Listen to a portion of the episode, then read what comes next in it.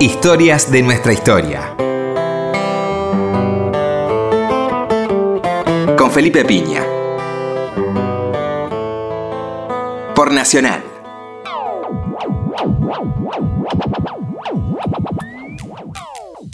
Hola, ¿cómo les va? Tanto tiempo. Bueno, retomando nuestro programa, nueva temporada de Historias de nuestra historia, en este nuevo horario a las 23 horas.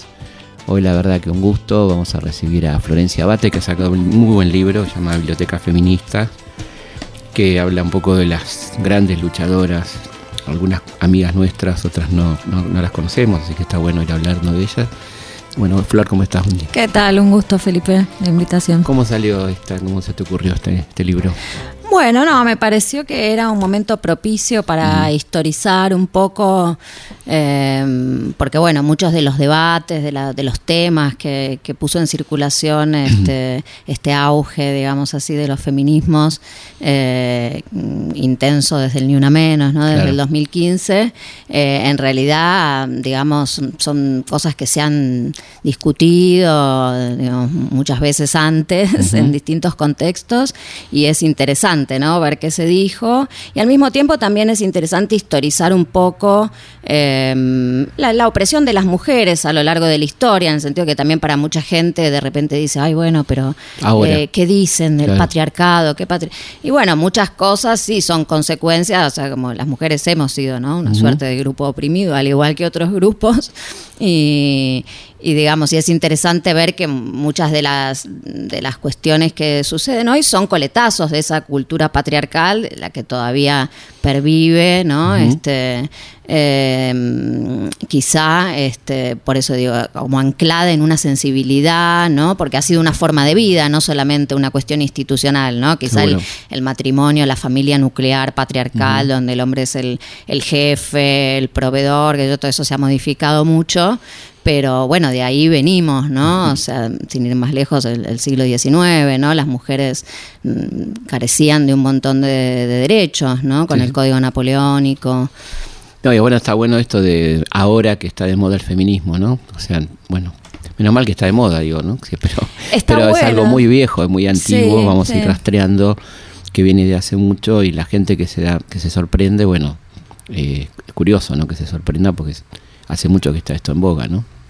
Sí, tal cual. Yo también intento como recuperar un poco, porque bueno, en, nuestro país también la producción académica viene trabajando estos temas eh, desde hace décadas, ¿no? Podríamos decir. Y muy, bien. y muy bien. Entonces, bueno, en los casos en donde tomaba alguna autora que, digamos, hay bibliografía nacional, intenté, digamos, basarme en eso, recurrir a esas fuentes. Por ahí en otros casos necesitaba, digamos, abrevar de fuentes extranjeras porque no había nada sobre un contexto específico había muy poco sobre los detalles, ¿no? Pero la verdad es que tenemos muy, muy buena producción y por eso digo, sí, es un tema que, hay que, que ahora se masivizó, digamos, ¿no? Pero que en, pequeños círculos es intenso desde hace mucho. Totalmente. Bueno, bienvenido que, sea así, ¿no? Que se vaya ampliando, que se divulgue todo esto y vamos a empezar el, recorrido eh, por Olimpia, ¿no? Olimpia de Gobjes, que es un personaje que nos gusta mucho y contanos un poco de la vida de ella, ¿no?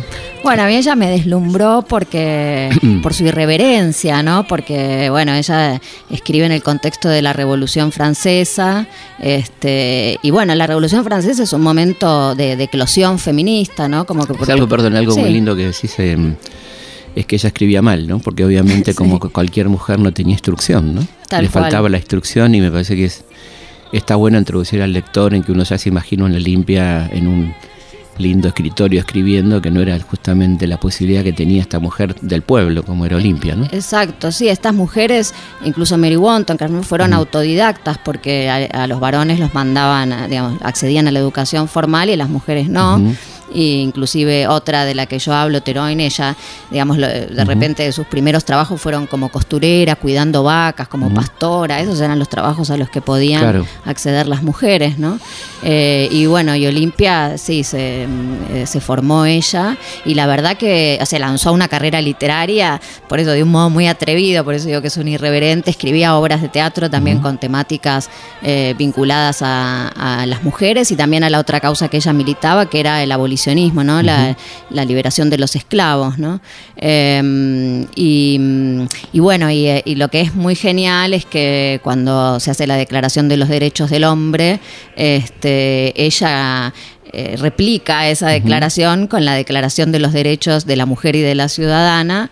Eh, con esos famosos 17 puntos. Exacto algunos de los cuales simplemente son una reescritura de la declaración original introduciendo a las mujeres, pero hay otros casos en que ella se toma como la licencia de eh, crear derechos que les hacían falta a las mujeres, ¿no? Por ejemplo, en la cuestión de poder hacer denuncias por paternidad, que era otro de los temas, ¿no? En una época en donde no estaban los anticonceptivos, imaginemos todas las mujeres que quedaban embarazadas y que los hombres desaparecían, no se hacían cargo de esos hijos y ella, este, en, en uno de los artículos, ¿no? Este, digamos, hace lugar a ese derecho. En otro de los artículos también, bueno, cuando ella presenta este texto, se acababa justo de promulgar la primera constitución de Francia en 1791, que, pensemos que es como mm. la, fundación de la democracia moderna, ¿no? Y, ella pone en uno de los artículos, la constitución es nula si la mayoría de la población no ha contribuido a su redacción. O sea, como diciendo, esa constitución no vale nada porque nos dejaron afuera a las mujeres, ¿no? Y, y sobre todo ella, digamos, yo tomo estas protagonistas, pero intento mostrar que son representativas de, todo un colectivo, porque en realidad las mujeres se habían involucrado mucho en la lucha revolucionaria. Todo el tema de los eh, clubes, muy interesante, ¿no? Cantidad de clubes de mujeres. Exacto, en, todas las, todos los municipios. Los clubes eran más bien grupos políticos, ¿no? Porque decimos clubes, por estamos pensando en el clubhouse. no. No, claro, grupos para intervenir en la revolución de distintas clases sociales, ¿no? Porque había clubes más burgueses y clubes más este, combativos, más las republicanas, las republicanas revolucionarias que eran más de izquierda todavía, digamos, que, los más de izquierda. Claro, digamos, que, ahí que le pasaban por izquierda a Robespierre, ¿no? Y sí, dicen que era como la rama femenina de, de los más radicalizados, ¿no? Y mm, bueno, no, y ella, este, y digo, ella ve que en la, en la Constitución se excluyó a las mujeres de la ciudadanía eh, y, bueno, y su respuesta es este texto al cual por supuesto no, le, dieron bola, digamos. no, no solamente eso, ¿no? Pero no, no solamente eso, sino que ella va a terminar guillotinada, eh, no solo por este texto, sino por sus, sus críticas, ¿no? Al, Ah, justamente, pues la revolución es interesante, desencadenó un montón de expectativas y después de alguna manera fue una revolución burguesa que cerró muy fuertemente el acceso a la ciudadanía en una clase digamos, propietaria, masculina, blanca, ¿no? Em, Traicionando muchos de los ideales, ¿no? por ejemplo, el tema de los esclavos, como, como bien por el que echaba ella, ¿no? Tal cual. Y también es interesante, hoy que se habla tanto del lenguaje inclusivo, esa crítica al concepto de derechos del hombre, ¿no? Hoy dice que, que, no, que el hombre en realidad efectivamente son para el hombre, no para la humanidad, ¿no? Exacto. Esa declaración inicial, ¿no? Exacto, es muy interesante, ¿no? Porque en realidad, este, em, eh, ah, podríamos decir que a lo largo de la historia es como que siempre la universalidad ha sido criticada por excluir a determinados grupos, ¿no? Inclusive nosotros, nuestra perspectiva como, como personas que vivimos en, este, en un país digamos, llamado del tercer mundo, ¿no? Desde es interesante también porque también dentro del feminismo se ha cuestionado eh, cuál es la mujer universal del feminismo, de la que habla el feminismo, ¿no? Se ha cuestionado desde el punto de vista de la clase social, de la raza, ¿no? Eh, y, de la, y de la localización geográfica, ¿no? Em, pero tal cual, como decías vos, este, me parece que es un momento que condensa eh, esta, que esta idea de universalidad eh, muchas veces es falsa, ¿no? En definitiva fue una, universidad que excluyó a más de la mitad de la población, la, primera democracia moderna. Bueno, y ella termina muy mal, como, como bien decías, ¿no? Termina guillotinada. Sí.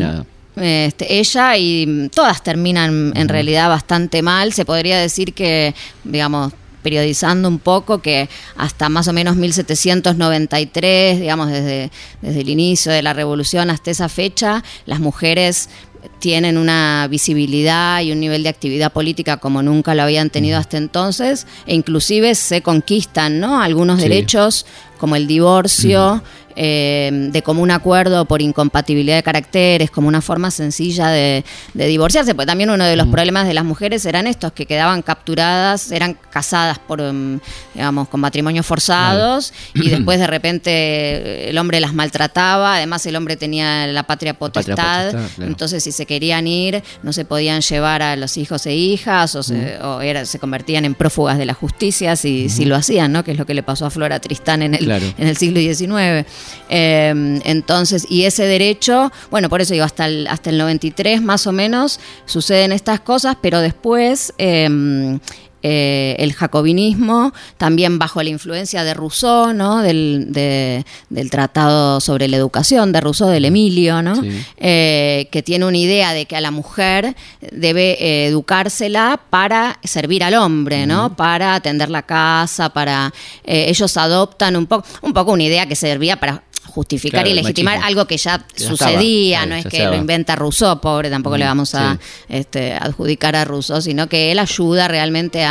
que es una pena, porque Rousseau, digo, siendo un tipo tan progresista. tan progresista en muchas otras cosas, en eso es de un, machismo, de un conservadurismo tremendo. Pero una vida privada tremenda de muy mal padre, ¿no? Sí, un desastre. Desastre como padre. Eh, y entonces... Que a veces hay que decirlo, porque parece que hay una distancia ¿no? entre la coherencia ¿no? de lo que escribís y lo que sos, ¿no? Y él tuvo una, abandonó a sus hijos, una cosa muy espantosa, ¿no? Espantosa. Sí. Y, bueno, no, y entonces seguimos admirando por sus escritos, digo, pero había que ver quién era, quién era el tipo. Bueno, a mí me pasa que yo, doy clases, doy una materia que se llama filosofía de género y les di a leer, ¿no? Este Mary Wollstonecraft que, que debate con, con Rousseau y les di a leer el capítulo Sofía de, la educación de Rousseau y había alumnas que me decían que no, no lo habían podido leer, o sea, que se, se cerraban el libro de la bronca que les daba de lo. Claro, porque es terrible, o sea, leído en la actualidad, hay un, hay un párrafo que dice, bueno, a lo que debe enseñárseles en la infancia a las mujeres es a complacernos, sernos útiles, cuidarnos, atendernos cuando somos viejos, ¿no? Es una cosa así descarada. Eh, bueno, pero ese fue el modelo finalmente que triunfó. Aún en la este, etapa más progresista de la revolución, que es el jacobinismo, ¿no? Tal cual, y, y de hecho, eh, bueno, se prohibieron los, estos clubes que decías vos, los clubes femeninos femeninos fueron prohibidos en ese año. Después se les prohibió a, las mujeres incluso juntarse más de cinco en la vía pública. Se les prohibió todo lo que habían estado haciendo. O sea, se les prohibió hacer política y se las mandó de nuevo a la casa a lavar los platos. A lavar los platos, tal cual. Y ahí en ese contexto donde que, es condenada a muerte nuestra querida Olimpia. Absolutamente, sí. Mm. Y ella muy, muy valiente en realidad, porque ella se dedica hasta último momento este, eh, a decir que ella es una patriota perseguida, ¿no? A, denunciar de alguna manera las injusticias eh, de lo que estaba ocurriendo, ¿no? Sí, interesante porque bueno, todas las, que elegís son eh, emergentes de un momento, ¿no? O sea, como bien decís, nosotros no creemos por lo menos acá, y seguro que vos tampoco en las personas iluminadas, ¿no? sino que son como exponentes o representantes de un momento, de, un contexto. Y el mismo caso de, Mary, ¿no? La mamá de Mary Shelley, que es un personaje extraordinario, ¿no? Extraordinario. No, sé por qué no hay una película todavía, ¿no? Sobre ella. Debería, porque es una mm. vida... hay sobre Mary, pero no sobre la mamá, ¿no? Es una vida increíble la de ella. Aparte, ella sí era realmente una mujer muy anticonvencional, ¿no? Que en ese contexto en que todas se tenían que casar, ella decidió no casarse, quería ser independiente económicamente. Y su obsesión fue la educación de las mujeres, ¿no? Porque justamente ella, bueno, leí una biografía interesante que, mm, que dice como que, bueno, ella envidiaba un poco los privilegios de su hermano mayor varón, que, había que querían que se convirtiera en abogado, entonces lo habían mandado ¿no? a la universidad, a la escuela. Y, ella, casi todos sus textos tocan este tema de la educación de las mujeres y, de hecho ella en un momento funda una escuela para, mujeres, ¿no? Con su hermana y una amiga y, todo es, es terrible, toda la historia, digamos, todas las historias vinculadas a la maternidad en torno a la vida de ella, porque Eh, la, mm, la hermana de ella este, es- se, casa también en un matrimonio arreglado, un poco para salvarse de la pobreza, porque parece que el padre de ella era un tipo que manejaba pésimamente el dinero, les hace perder todo. Eh, y entonces, eh, y le agarra una depresión posparto y ella la va a ayudar y la convence de que lo tiene que dejar al tipo porque la maltrata. Y, y la hermana la- lo deja al tipo, y, pero el bebé lo tiene que dejar con el padre. Y el bebé muere po- unos meses después, queda al cuidado del padre y muere. Entonces la familia se indigna con ella, que fue la que Ella la que lo abandona, no el padre que lo... que lo- Claro, tal Claro, cual. claro. Este, y entonces, bueno, ella con la hermana funda esta escuela para años, un poco para la supervivencia económica que de la hermana, que ya no iba a volver a casarse nunca con este prontuario Claro. no social que le había quedado. Este, y, y con una amiga que era como su mejor amiga, porque a todo esto la madre muere, el padre se casa con otra mujer, las deja medio en banda, y ella se va a vivir a la casa de su mejor amiga, eh, que era muy pobre, entonces ella tenía que colaborar con la casa, y empieza a trabajar como costurera, qué sé yo, y funda con esta amiga, y la amiga se consigue un, también un- una, una oportunidad matrimonial, no sé, en Lisboa, se va, y cuando va a parir la llama ella para que vaya a ayudarla, qué sé yo, y ella va y muere la amiga en el parto. tremendo. Tremendo. Entonces ella termina como cerrando la escuela. eh, bueno, es- es- y después ella misma muere. Eh, ella quiere evitar, porque en esa época era lo que estaba lo que se llamaba la fiebre puerperal, que en realidad, bueno, eran las infecciones, septicemias, claro. las infecciones que, que Propias del- bacterianas claro, propias del que provocaban los médicos, que también tienen que ver, ¿no? Con la médica, digamos, porque antes estaban las matronas, que quizá no tenían tanta. No el tema de los cadáveres. ¿Cómo, cómo? No tenía el tema del trato con cadáveres. Claro. Que sí lo tenían los médicos. Exacto, tal cual. Y entonces era el momento en que se habían empezado a incorporar los obstetras, lo- los, varones eh, médicos y recordemos que lo que pasaba era que los médicos hacían autopsias y este, quedaban infectados, había muy mala hi- higiene en ese momento, y con esas mismas eh, bacterias eh, hacían los partos. sí, Y eso provocaba una gran tasa de mortalidad. Tremendo, que encima se le llamaba la maldición de Eva como si fuera culpa de las mujeres que se morían porque querían. Sí. Y ella queriendo evitar eso, llama a una matrona para parir en la casa, pero el parto entonces, se complica y la matrona tiene que llamar a un médico y finalmente muere de septicemia. Lo mismo. Este, a los 38 años de edad, ¿no? Y como estábamos comentando antes de largar Sí. al aire, bueno, y la- y nace Mary Shelley, ¿no? Nace la Mary autora de. Frankenstein. En ese Este, contexto, ¿no? Que también hay, la- hay la- una película que no está mal sobre la vida de Mary Shelley donde se ve algo muy interesante que era como que el- al padre no había que molestarlo, ¿no? Porque el padre era un intelectual, Ah. había un espacio y tenía la librería y qué sé yo, entonces era como que a él no, ¿no? Pero Ujú. las demás tenían que, que resignar sus vocaciones en función de, de esto, ¿no? Bueno, y Mary una- no, no está en el libro exactamente, pero se la menciona, pero digo, un personaje maravilloso. Maravilloso. Y algo que me pareció extraordinario de la madre también es que ella, eh, bueno, en un momento se va, ella, no sé, eh, primero se enamora de un tipo que era casado, entonces les propone como tener una relación de a tres, pero todo eso genera escándalo, porque claro. ella, claro, es tan poco convencional que no hace más que suscitar escándalos. Entonces se, se va un poco como a, a París a ver la revolución de cerca y llega como en el peor momento, en el momento esto de, lo- de los guillotinamientos a, a- ¿no? este eh, y entonces ella queda ahí, bueno, conoce un tipo, un norteamericano que parece que era un chanta terrible, queda embarazada y el tipo se va y ella está ahí embarazada teniendo que terminar un libro por encargo para su editor que está en Londres. Eh, en seis semanas termina el libro. O sea, estos libros que quedaron en la historia, ella los escribió embarazada, en medio del terror del jacobinismo, en medio de una revolución en la que además se perseguía a las personas inglesas porque Francia e Inglaterra habían entrado en guerra por la revolución, o sea que ella estaba ahí y de hecho el tipo vuelve a Inglaterra y ella no quería volver porque tenía miedo, eh, porque ella ya era conocida como simpatizante de, la, revolución, francesa. Claro, bueno. Así que increíble ella. Bueno, pasemos a, a Flora Tristán, ¿no? Un personaje también este, poco conocido acá, digamos, este, bastante en otros lados, pero muy importante, ¿no? Central. Sí, este, sí, bueno, Flora con un, aparte con un parentesco con un enemigo de la revolución, como era Pío Tristán. ¿no? Total, que Sí. combatió con Tupac Amaru, ¿no? Con sí. Bolívar, con Simón Bolívar. Eh, bueno, Clara, yo digo, perdón, Clara no, eh, Flora la pongo un poco como un, un ejemplo de, de una víctima del código napoleónico, porque a todo esto, en 1804, ¿no? Es- es- me parece un dato histórico importante, eh, viene el- la, la primera legislación, ¿no? El código napoleónico, que además además es el modelo para todas las legislaciones. Es decir, que acá en Argentina las mujeres tuvieron problemas muy parecidos a, allá porque el código de Vélez se hizo a semejanza del código napoleónico, por lo tanto la mujer casada no podía trabajar, no podía administrar sus bienes, no podía, era una menor de edad. Literalmente incapaz jurídicamente, ¿no? Es incapaz. Este, y bueno, y ella es, víctima de eso, pero también la casan, o sea, en realidad es víctima ya antes porque no puede heredar los bienes de su padre, que era un, un coronel, ¿no? Que venía de una familia muy acaudalada. Este, y como no se habían casado formalmente, su padre y su madre, eh, la, madre y, ella y su hermano no heredan nada. Y entonces la madre la obliga a casarse con un propietario de un taller en el que ella tiene que trabajar a los 16 años, un tipo mucho más grande, qué sé yo, al que ella detesta. Y encima tiene tres hijos al hilo, eh, la pobre. Este, y bueno, y ella es valiente y decide huir con sus hijos, ¿no? Eh, sobre todo ella tiene mucho apego a su hija, a Lynn, hay que decir, porque el varón se lo saca enseguida, el padre, pero ella no quiere soltar a su hija, entonces se hace pasar por viuda y se tiene que mudar de pueblo en pueblo, eh, hasta que al final no aguanta más y decide ir a Perú, porque su padre era un coronel peruano, ¿no?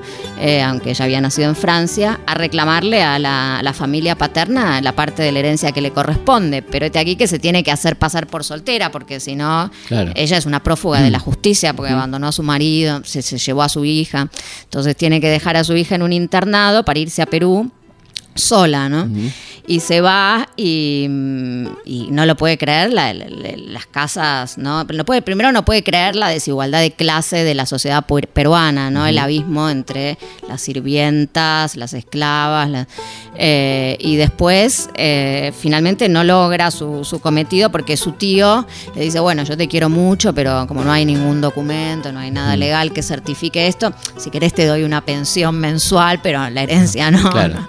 Entonces, a partir de eso, ella escribe este libro que, quedó en la historia de los feminismos, que es Peregrinaciones de una paria.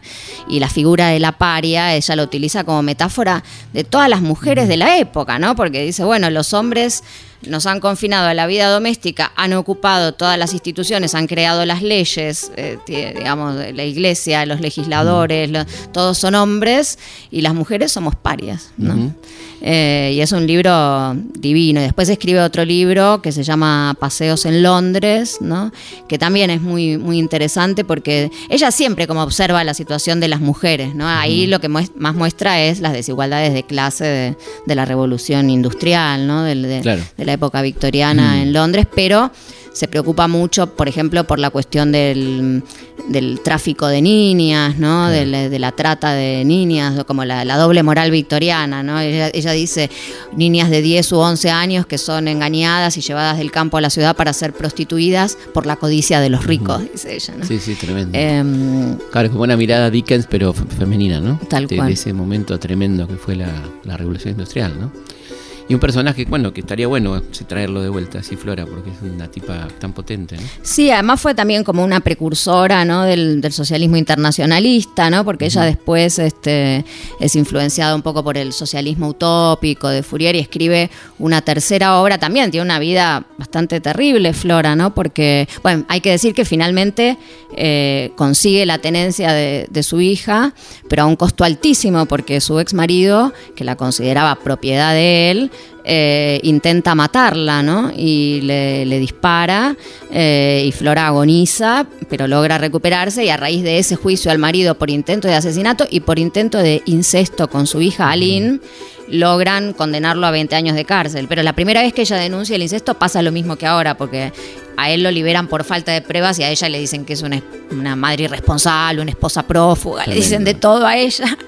Este, y mm, bueno, no, y, digo, y, ahí, digamos, después de este juicio, ella se hace bastante conocida ¿no? en el ambiente intelectual de parisino y, mm, y se empieza a interesar por la, revolución obrera, ¿no? Y escribe un libro que se llama La Unión Obrera, eh, que tiene una mirada feminista el libro, porque un poco lo que les, les pide a los obreros de Francia que terminen la revolución, que hagan lo que no hicieron los burgueses, que le den los derechos a, las mujeres, ¿no? Claro, mucho, un poco lo que vamos a empezar a ver la literatura obrera es esta cosa de las mujeres reclamándole a sus compañeros que no sean machistas, ¿no? Sí. que no apliquen el mismo, el mismo criterio que los burgueses. ¿no? Se va a ver mucho esa cosa. ¿no? Y eso sí, en, en los capítulos que le dedico a Clara Zetkin, eh, la alemana, y Ahora a, vamos a- y a Alexandra Kolontai. Ahí vamos a ir. Vamos a hacer una pausa. Dale. Ahí seguimos charlando con Flora Abate sobre su libro Biblioteca Feminista.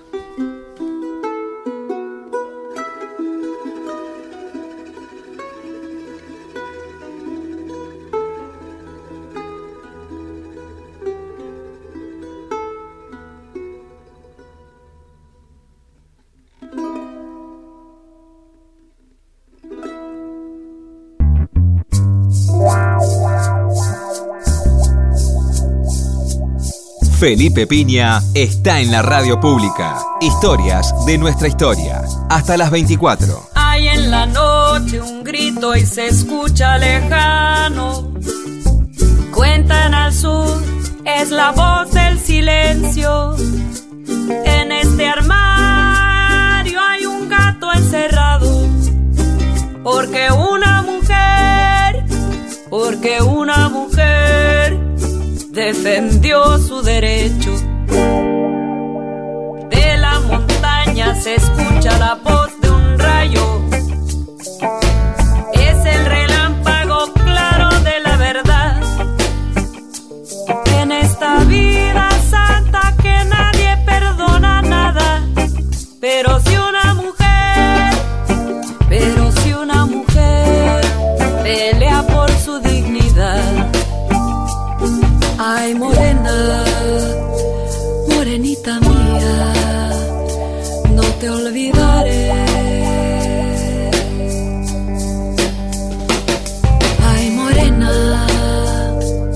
Morenita mía, no te olvidaré. Que me doy mi lugar porque yo soy mujer, que todo lo que me pasa no me lo puedo creer. Canto tú y la mentira, los cholos me ven. Si lo quiero, no quiero, es mi querer. De tu carne a mi carne, dame taco de res. Los prefiero y los quiero al que me dé de comer. Ya probé el que es ajeno a ese pa' que lo quiero. Que la voluntad del cielo me mande al primero. Que me quiera como soy, a ese sí que lo quiero. A ese sí que lo quiero. A ese sí que no quiero. Te seguí los pasos, niña, hasta llegar a la montaña. Seguí la ruta de Dios que las ánimas acompañan. Te seguí los pasos, niña, hasta llegar a la montaña. Y seguí la ruta de Dios que las ánimas acompañan. que las ánimas acompañan, que las ánimas acompañan, que las ánimas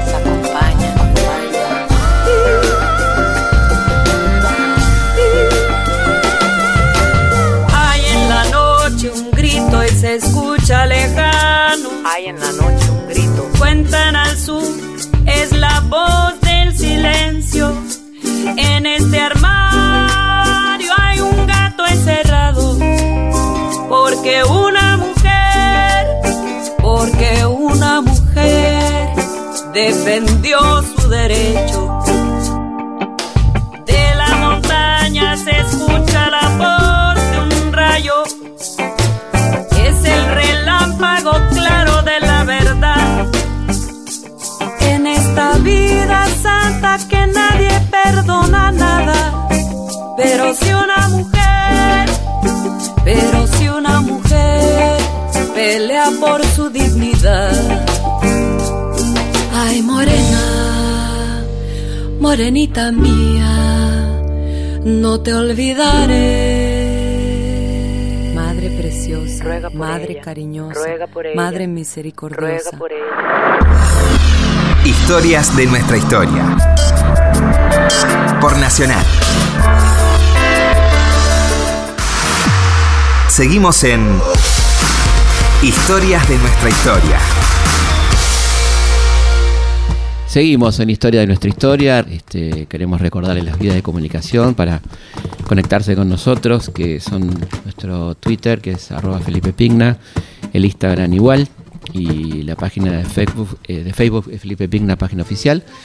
Y también nos pueden escribir al mail consultaspigna.gmail.com. Ya vamos a empezar de, vuelta con los concursos, los sorteos, nos estamos acomodando, pero vamos a volver a, este, retribuirle todo el cariño que nos brindan. Estamos muy contentos de estar nuevamente en este horario en nuestra querida Radio Nacional. Bueno, vamos a hablar ahora de las, eh, las zurditas, ¿no? Sí, La- ahí- las del movimiento obrero, las anarquistas, socialistas, Clara Zetkin, ¿no? Y Bueno, ellas O son sea, muy sí, vanguardistas, claro. hay Emma que Goldman. decirlo, ¿no? Ella, eh, bueno, Alexandra Kollontai es una de las primeras, digamos, como que creo que, que teorizan eh, el amor libre, ¿no? El- el- lo que hoy llaman el poliamor, que claro. no, lo, no lo decía en esos términos, pero...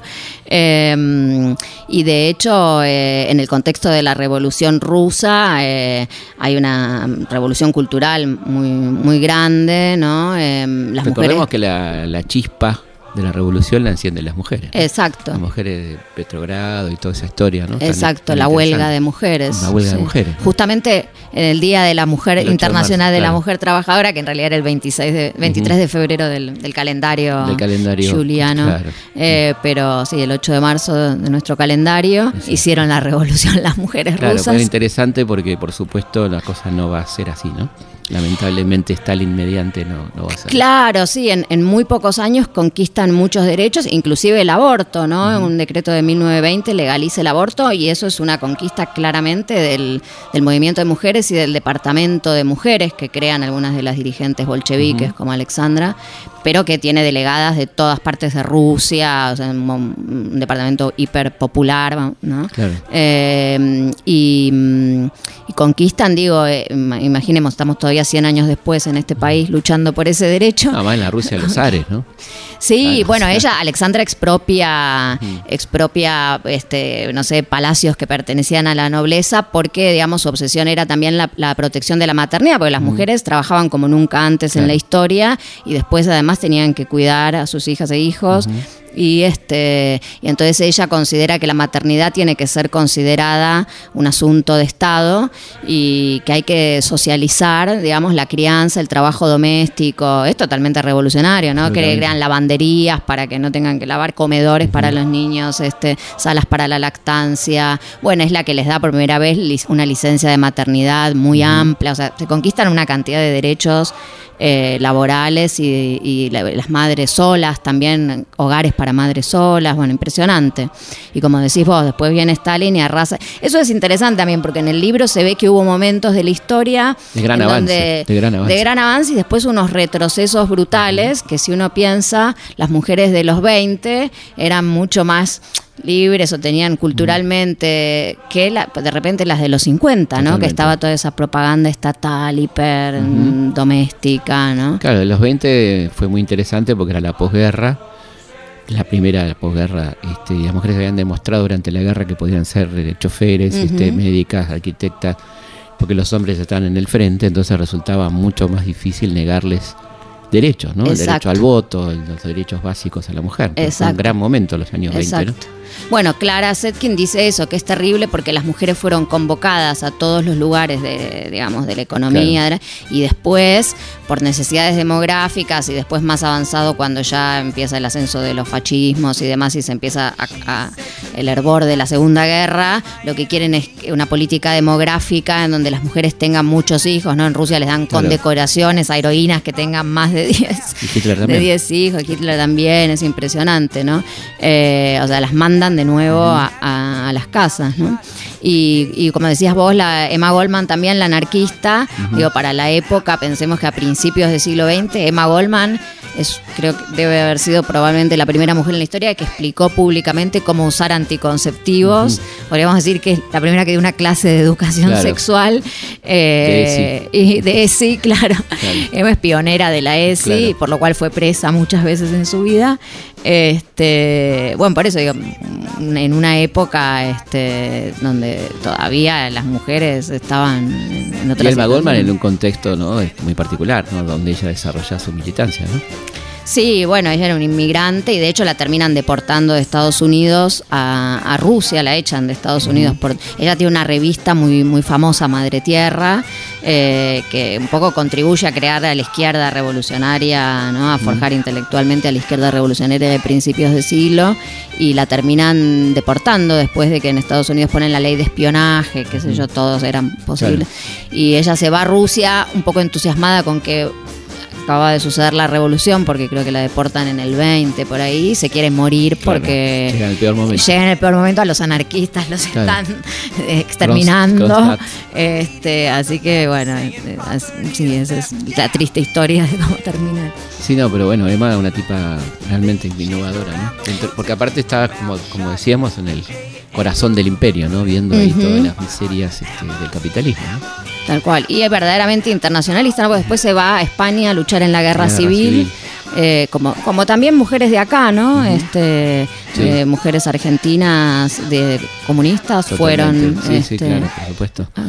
Pero es inter- estaba pensando que interesante lo de la mujer en, en las dos revoluciones más grandes, probablemente, donde tanto la Revolución Francesa como la Revolución Soviética usan a la mujer como el símbolo. Todos los símbolos de la Revolución Francesa son mujeres. Es verdad. La libertad, la justicia, este, bueno, la famosa, que después lo va a tomar este de la Croix, ¿no? La libertad guiando al pueblo, todo eso son potentes figuras femeninas, pero a la hora de, de lo concreto no. Y lo mismo pasa con la Revolución Rusa, ¿no? Tal cual. Bueno, y también se dice siempre en las marchas, ¿no? Se pone adelante a las mujeres con hijos porque se supone que no, no van a reprimir Sí, a mujeres con. No es tremendo. Y después, este. Claro. eh, Qué pero- confianza en los represores, ¿no? Sí. Pero mm, no, es interesante co- como decís porque sí, en esos contextos este, eh, las mujeres conquistan, creo que por derecho propio, ¿no? Por sus, por su lucha, por un- una serie de cosas y después, bueno, cuando Simón de Beauvoir publica El segundo sexo, lo que se nota con ese libro es que se venía como si todo eso hubiera quedado olvidado, ¿no? Como si los años 20 hubieran quedado olvidados, porque ella eh, publica en el 49, 49. les habla a las mujeres de los 40 y es un, un páramo, parece, Total. ¿no? O sea, Sí, es un libro como si no se hubiera escrito antes, ¿no? Pues probablemente. a mí me, siem- siempre me sorprendió lo poco Sí. que ella menciona a las feministas anteriores Sí, a ella, digamos, Sí, eso en es muy ese raro. libro. Claro, es un libro como que, que a partir de ahí, ¿no?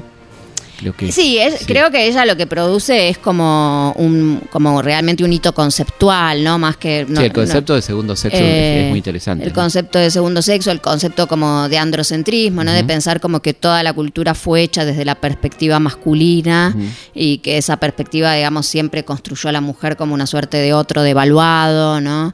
Eh, y que eso también culturalmente tuvo hasta efectos psicológicos en las propias mujeres, en la autoestima de las mujeres, ¿no? O sea, por un lado, toda esa, esa relectura que ella hace de la cultura occidental desde el Génesis, ¿no? Desde, desde Sí. Eva como costilla de Adán, desde Aristóteles, que dice también que la mujer debe vivir subordinada al hombre. vive- vive- le falta algo a la mujer, dice. Le- es, un, es un hombre incompleto. Es un hombre incompleto, claro, una, Mm, una sí. falta. Eh, bueno, el psicoanálisis, este, ella hace toda esa relectura tan rica que da lugar a un montón de conceptualizaciones posteriores feministas y lo otro que hace, me parece, es dignificar, por así decir, la- la- ella habla del cuerpo en situación, ¿no? Eh, las experiencias físicas, corporales, reales de las mujeres en la situación concreta. O sea, dice, bueno, las mujeres, ella dice, bueno, como todo existencialista, ella piensa que todos somos constitutivamente Sí. libres, pero hay situaciones que favorecen o obstaculizan nuestra libertad. Entonces ella dice, bueno, las mujeres nos desarrollamos en una situación sociocultural que no favorece ¿no? Claro. nuestra libertad. Eh, y, es interesante porque uno vuelve a leer ahora y ella, yo digamos, me había olvidado eh, cuando lo releí, que ella habla de la, le dedica como 20 páginas a la menstruación. eh, Es un a- libro, recordemos que es un libro muy voluminoso, Sí. Muchas páginas, y un libro que, que no pasa de moda, ¿no? No, se- por eso moda. uno sigue encontrando, o sea, la, la, eh, la vida sexual de las mujeres, la insatisfacción, habla del clítoris, de cómo las mujeres han sido educadas para resignar el disfrute erótico. Pensemos que estamos hablando de 1949. Sí, ¿no? por eso digo, y todas esas cosas como que recién eh, fines de los años, las feministas de fines de los años 60 me parece que son las que van a retomar, Claro. eh, a brevar del segundo sexo para retomar todas esas ideas un poco bajo la consigna lo personal es político, ¿no? El- Y la, la revolución sexual que produce la píldora, ¿no? También. Exacto. Bueno, bueno, pero ellas es interesante porque ellas son, son las, digamos, las hijas de la revolución sexual de los 60 y demás, pero ellas se dan cuenta o plantean de alguna manera que la revolución sexual finalmente había favorecido más a los hombres que a las mujeres porque de todas maneras había segui- seguía habiendo como una concepción muy machista del sexo, ¿no? Totalmente. Entonces ellas quieren, dicen ellas, como no solamente cambios políticos, como, como todas estas feministas que venimos hablando, que luchaban por ciertos derechos formales que las mujeres no tenían, sino también, dicen, llevar la revolución a las camas y a las casas, ¿no? Claro. O sea, cambios en la, en la vida íntima, no solo en la vida social, ¿no? Que el movimiento hippie un poco lo empieza, pero también termina siendo absorbido por el sistema.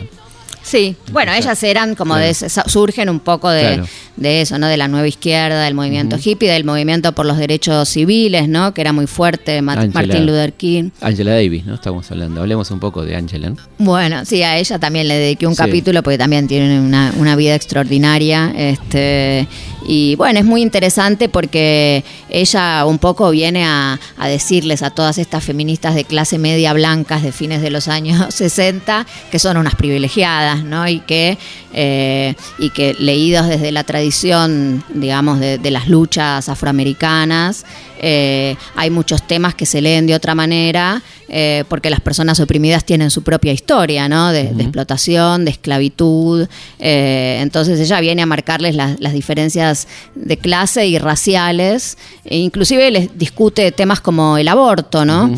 No porque ella, por supuesto, apoya la, la lucha por el aborto, que hay que decir, a fines de los 60 se termina convirtiendo casi en, en la, la causa principal del, del movimiento feminista de esa época y de hecho en esos momentos es cuando se legaliza el aborto en Estados Unidos, en Francia y demás países, en, en, en parte como producto de todas esas luchas.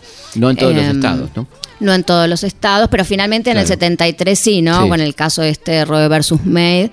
Eh, y eh, eh, no, bueno, ella un poco, por ejemplo, para poner un ejemplo, ¿no? Les critica que eh, no entendían que a veces eh, eh, las mujeres eh, negras o latinas o indígenas eh, en Estados Unidos no tenían un apoyo, eh, o, o, digamos, tenían como reparos respecto a cómo se estaba planteada la causa por el aborto, porque no se hacía una condena a lo que había sido toda la historia de esterilizaciones forzadas, ¿no? Claro. Que habían sido contra esas poblaciones, ¿no? Habrían sido eh, eugenésicas, Claro. ¿no? Con una idea de Sí, sí, sí. re- racial, ¿no? Desde que termine esa raza. Tal Claro. cual. Y bueno, que hasta en Perú en los años 90, bajo el gobierno Sí. de Fujimori, también volvió a haber Y en los 70 también esterilizaciones en forzadas. Bolivia, ¿no? El famoso documentales sobre Bolivia donde se ve esta, esta cuestión hacia los Estados Unidos también, ¿no?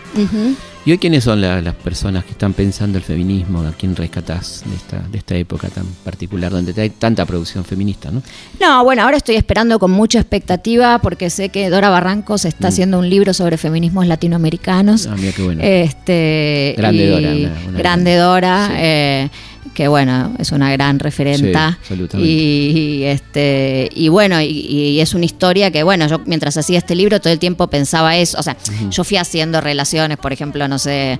Trabajaba Flora Tristán y me acordaba de Juana Manso, Sí, claro. o Emma Goldman y me acordaba de Virginia Volten, ¿no? Nuestras propias eh, luchadoras aquí, eh, pero digamos, no quise mezclar las dos cosas porque realmente siento que es importante tener un libro que permita ver la tradición latinoamericana en perspectiva sola, ¿no? Sí, Su- sí. Sus propias conversaciones en latinoamericanas. Así que eh, eso, espero con mucha avidez. Eh, y de hecho, sí, sí, cito un, un texto de Dora sobre una feminista chilena, Julieta Kirkwood, muy interesante. Eh, y bueno, y como decía, en realidad hay, hay una producción muy vasta de hace décadas, ¿no? Bueno, Dora, Diana Mafía, María Sí. Luisa Femenías, eh, Zulma Loato, bueno, un montón de, de- de- de mujeres que han venido trabajando estas temáticas muy bien en nuestro país, ¿no? ¿Y cuáles son los, temas hoy del feminismo, te parece? No, que no, bueno, no han no cambiado tanto, ¿no? Lamentablemente, ¿no? No, bueno, no sé, digamos que claramente me parece que mm, por suerte ha, eh, la, la idea de lo interseccional, de pensar que las mujeres no son un grupo homogéneo, sino que hay muchas cosas a tener en cuenta, como la orientación sexual, la clase, la, la clase social, ¿no? la raza. Eh, eso lo veo bastante instalado y me parece muy bueno, me parece como un legado importante eh, que, mm, que, que es- que- que está bueno que en la historia ¿no? haya decantado Claro. Por saber que el feminismo es algo plural, que nunca hay un solo feminismo, sino que siempre en cada uno de estos sí, vos momentos históricos hubo muchos feminismos, eh, como que nunca ha sido un movimiento unificado, ¿no? Y que en esa pluralidad, en esa heterogeneidad, en esa tensión también, porque es un movimiento que eh, en ese sentido tiene muchas contradicciones, eh, pienso yo, está también su, su riqueza, su fuerza, ¿no? ¿Por qué te parece que es, lo- es de las cosas que más le preocupa al sistema, el, el feminismo? No, yo creo que eh, en, en este país eh, es muy saludable que haya pasado esta eclosión más allá de todos los Mm. fenómenos mercantiles asociados. eh, porque realmente, digamos, para decirlo en términos muy simples, seguimos viviendo en un país donde asesinan a una mujer cada 26 Sí. horas por violencia machista, donde hay muy alta eh, todavía eh, eh, estadísticas de travesticidios, transfeminicidios, digamos, de crímenes de odio, o sea, más allá de lo que pueda parecer, la verdad es que esa raíz cultural machista todavía está muy anclada y ese tipo, este- bueno, el, el asesinato de Fernando, digo, Sí. la, la violencia machista en todas sus formas, ¿no? Sí, sí, sí. Em, Claro, ahí tenés un caso de violencia machista no contra una mujer. Claro, este, y hace poco a un, a un muchacho gay en La Plata también lo, lo, este, lo golpearon. No, es constante, entonces eh, a mí me parece que, que por eso que, que los feminismos, a pesar de nuestras diferencias, por ejemplo en Estados Unidos pasó que se quedaron debatiendo cosas teóricas, no sé, ¿no? En un momento. Y yo a veces cuando leía eso decía, bueno, pero acá esto no tiene importancia, porque con las cosas tan acuciantes que tenemos, no podemos darnos el lujo Pero además es de- uno, uno que tiene la suerte de viajar, es, es uno de los movimientos más potentes del mundo, ¿no? Sí, creo que lo, lo más interesante está Mm. pasando, sí, sí, Sí. En, eh, en los países justamente que llamábamos Sí, porque tercer uno mundo. se va acostumbrando y ahora acabo de estar en España y no tiene nada, que no pasa nada. No pasa nada. O sea, pasan cosas tremendas y el movimiento feminista es muy pequeño, ¿no? Ah, sí. Sí, comparativamente con lo que pasa acá. Inclusive la, la incorrección de los medios, ¿no? Que no que dicen cualquier cosa, que, que acá no, no está pasando, o se cuidan un poco más, me parece, Sí. ¿no? Es que fue muy acelerado como el cambio del sentido Sí. común que se produjo en estos años, porque si uno piensa antes de ni una menos tampoco se cuidaban, ¿no? O sea, eh, toda- o sea, hoy vemos ese titular de esta chica que, que un femicidio también, que una fanática de los boliches que no terminó el secundario, ¿no? ¿Cómo vas a. Sí, sí. titular así Estaba en a el lugar alguien que incorrecto, la otra. eh, ese tipo la de chica de cosas? Que estaba en el lugar incorrecto. Y hoy eh, me parece que los medios saben que hay todo un movimiento que no les va a dejar pasar una, ¿no? Eso es muy bueno, ¿no? Eso es muy bueno. Muy bueno, realmente muy potente. Pero otra cosa que yo pensaba cuando te decía lo que molesta, creo que el feminismo le pega al, sistema lo que más le duele, que es el patriarcado, todo lo que implica el patriarcado. Tal cual, y como la, la, mm, creo que eh, eh, desnaturalizar los privilegios o ponerlos así sobre la mesa eh, irrita mucho, ¿no? O sea, por ejemplo, la cuestión del cupo, bueno, hay mil discusiones que se pueden dar, bueno, por ejemplo, uno dice, bueno, entonces, pero que haya igual cantidad, por ejemplo, va a ser Sí. que lleguen. Mejor, bueno, no necesariamente, porque qué sé yo, puede haber igual mujeres, a mí puede haber mujeres que no me representan, no Mar- sé, Margaret Thatcher mi tendencia, mujer. claro, mi ten- sin embargo, yo pienso que está muy bien dar la discusión sobre los cupos, porque de alguna manera eh, ir a, a exigir eso sirve para develar toda una lógica de acaparamiento de poder patriarcal que es histórica y que hace que no haya sido, digamos. Eh, las matemáticas son muy claras. 50 Claro. 51% del padrón son mujeres. ¿Por qué van a tener menos representación? que-.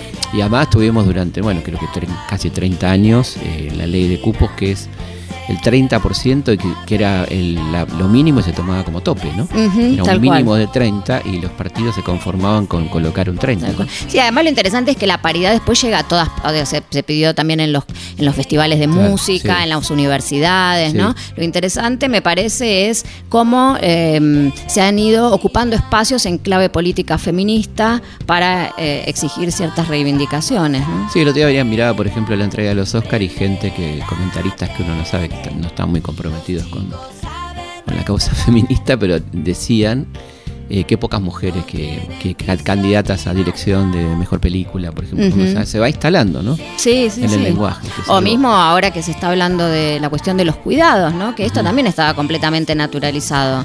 Eh, las, las tareas de cuidado, el trabajo Claro. doméstico y todas esas cosas, estaba completamente este, naturalizado, ¿no? Sí, la crianza, ¿no? Que, que era algo que era claramente de las mujeres y que hizo que los varones se perdieran durante décadas, este, siglos, la crianza, ¿no? el, el rol de padre, ¿no? Que era Sí. dejado este, casi orgullosamente a cargo de la madre, ¿no? Yo de eso no me encargo, a mí no me, no me corresponde, ¿no? Este, y así el padre no, no cumplía su rol de padre. Tal tampoco. cual. Y, y- y beneficiados, digamos, por un lado, el hombre que directamente, no sé, se, pero también el sistema capitalista, ¿no? Porque de alguna manera esa división del trabajo es una división que le sirve al sistema, ¿no? La mujer ha servido para la reproducción de la fuerza de trabajo en la casa, atender a los chicos, al hombre, etcétera. Eh, Pero claro, ahora el capitalismo quiere además que las mujeres trabajen y además sigan reproduciendo. a la- Sí. Y eso no es posible. Además, además va reconociendo, el, el capitalismo va reconociendo la alta capacidad este, directiva que tiene la mujer. Cada vez quiere más en puestos ejecutivos a mujeres. ¿no? Se va llegando a una, a una situación de contradicción muy interesante, ¿no? donde va reconociendo la capacidad que tiene la mujer en, en cargos directivos, por ejemplo, ¿no? y a la vez este, la, la quiere condenar a- al hogar. Hay, una cuestión. Todo no se puede. Claro, hay que entrar a, a elegir, ¿no? Ciertamente. ¿no? Y hay un, un punto para ir terminando que vos hablas de los feminismos radicales. ¿Cuáles serían esos feminismos radicales? No, bueno, los feminismos radicales son los que surgieron en ese momento, como a fines de los, Mm. de los 60, en los principios de los 70, un poco como respuesta a esto que decíamos, al, al- al machismo dentro de, hay una frase muy linda que cito de una de las otras que dice, bueno, nosotras creíamos estar luchando por la revolución con nuestros compañeros, qué sé yo, Eh, bueno, pleno Claro. pleno, recordemos que había sido la revolución cubana, el momento del, del nuevo socialismo, la nueva izquierda, y de pronto nos dimos cuenta que nosotros pasábamos a máquina los discursos de los varones, Claro. les hacíamos el café, todo eso, pero después la- ellos decidí, ellos daban los sí, discursos, claro. ellos decidían las políticas, eh, y entonces, eh, bueno, ellas eh, como que llegan a la conclusión de que justamente, así como las personas este, negras se sentían un grupo oprimido, la clase trabajadora también, había llegado el momento de plantear eh, la revolución de las mujeres como una causa revolucionaria autónoma que representaba potencialmente a la mitad de la población y que eran un grupo oprimido, ¿no? Y radical en el sentido de que como justamente tenían una influencia del, del marxismo y de todo eso, y de también de William Reich, ¿no? Desde el de, del- Sí, de sí, la revolución sexual, radical en el sentido de ir a la raíz del sistema, ¿no? Al- a un cuestionamiento a, a- a la raíz misma del eran antisistema, ¿no? O sea, no era un feminismo reformista. O sea, se oponían de hecho a un, reformis- un feminismo reformista que existía también en ese momento. eh, que eh, iba más por estas cuestiones, por la paridad, por la reforma de ciertas leyes, ¿no? Ellas querían una revolución. Claro, por fuera de, de todo esto. Bueno, estamos llegando al final del programa. Te queremos agradecer mucho, Flor, No, por a vos, venido. un gusto charlar con vos. Y bueno, nos volvemos a encontrar aquí en Historias de nuestra historia por la nueva radio pública. Hasta entonces.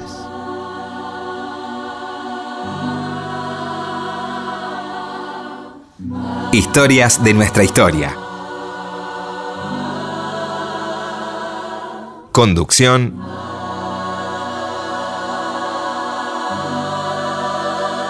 Felipe Piña. Producción. Cecilia Musioli. Edición.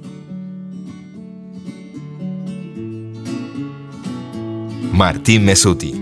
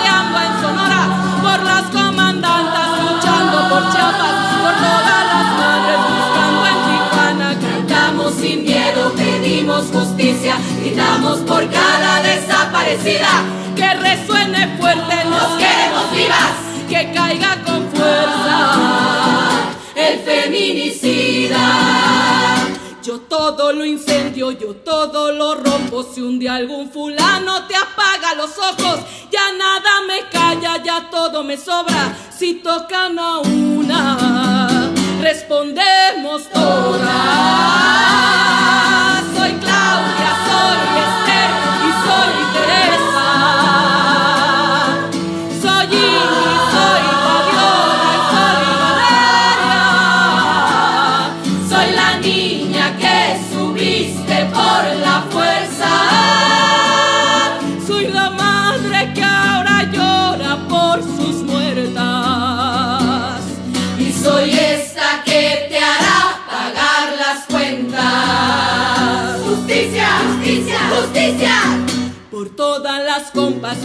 en reforma, por todas las morras peleando en Sonora, por las comandantas luchando por Chiapas, por todas las madres buscando en Tijuana. Cantamos sin miedo, pedimos justicia, gritamos por cada desaparecida.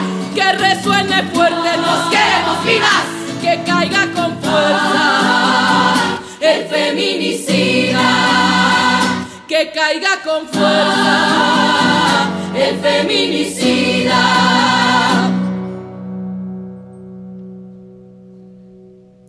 Y retiemble en sus centros la tierra al sororo